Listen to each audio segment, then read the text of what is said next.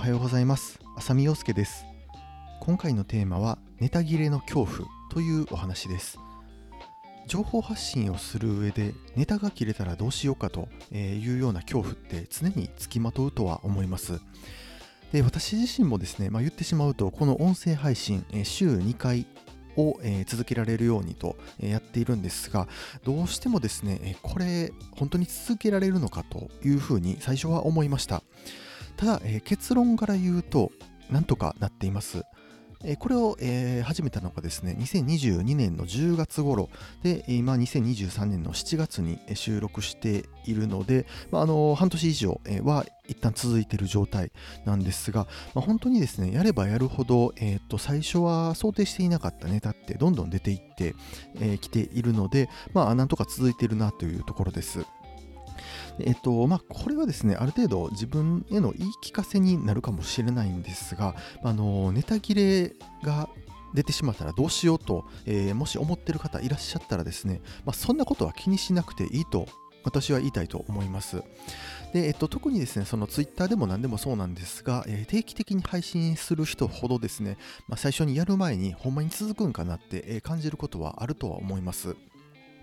で、えっと、まあ、そういう心配もあると思うんですけど、まあ、あの、とりあえずやってみることっていうのが大事かなと思っていて、で特にこの音声配信もですね、やっぱり、えっと、話せば話すほど何かアイデアって生まれてくるんですよ。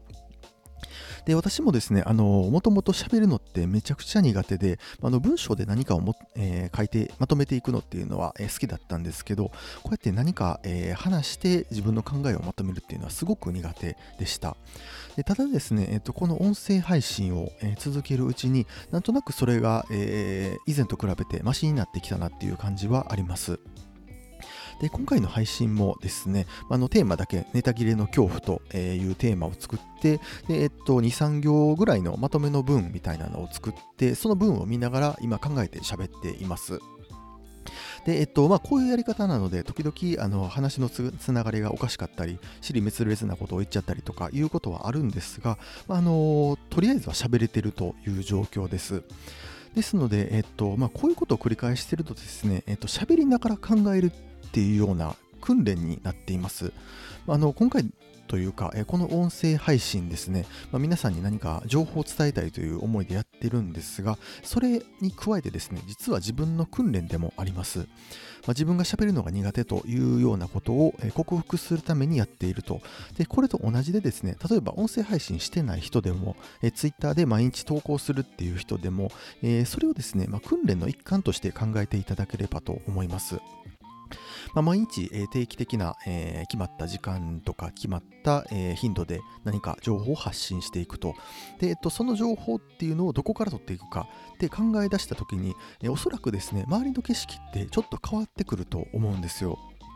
あの普段生活していても、ま、これはネタにならないかなとか、ま、この話、次の情報発信で使えるなとか、えそういったことって多分生活していく上で出てくると思います。まあ、こういった視点を持てるようになるので、えーと、ある程度ですね、なんというか感覚が鋭くなるというか、えー、こういった訓練のためにも、えー、情報発信定期的にするっていうのは個人的にいいのかなというふうに思っています。